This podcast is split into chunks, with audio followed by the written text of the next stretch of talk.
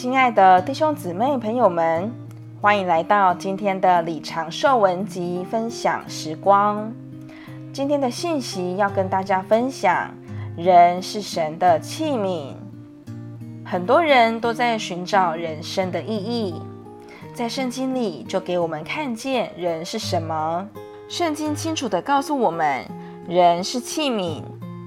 很少基督徒充分留意我们是神的器皿这个事实，但是在罗马书九章告诉我们，人是神的器皿。器皿是容器，器皿跟工具不一样。器皿不是用来做事，乃是用来盛装东西。我们乃是命定要盛装神，我们受造是做神的容器。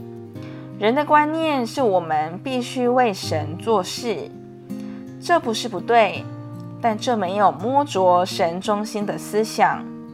严格说来，神并不需要我们为他做事，神需要的是一些容器。照着罗马九章，神渴望我们做贵重的器皿，得荣耀的器皿，蒙怜悯的器皿，以盛装他。弟兄姊妹们，我们必须领悟，我们是神的器皿。今天的时代是恢复的时代。今天主的恢复是要将年轻的一代带回到他的定旨。人类一直堕落，离开神的定旨。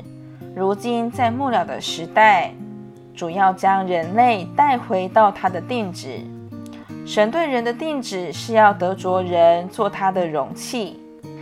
在美国的年轻人享受一切物质的事物，他们享受了一切物质的事物，经历了人类文化所发明的一切，却无所得。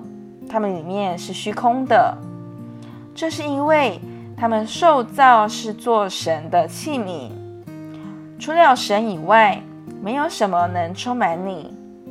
教育、宗教、科学、物理。婚姻以及人类文化中的一切事物都不能满足人，除了神自己以外，没有什么能满足人、充满人。如今就是末了的时代，就是所有时代的末期。神要快速做事，将这世代带回到他的定旨。今天的分享时光，你有什么摸着吗？欢迎在底下留言给我们。如果喜欢今天的信息，也欢迎分享出去哦。我们下次见。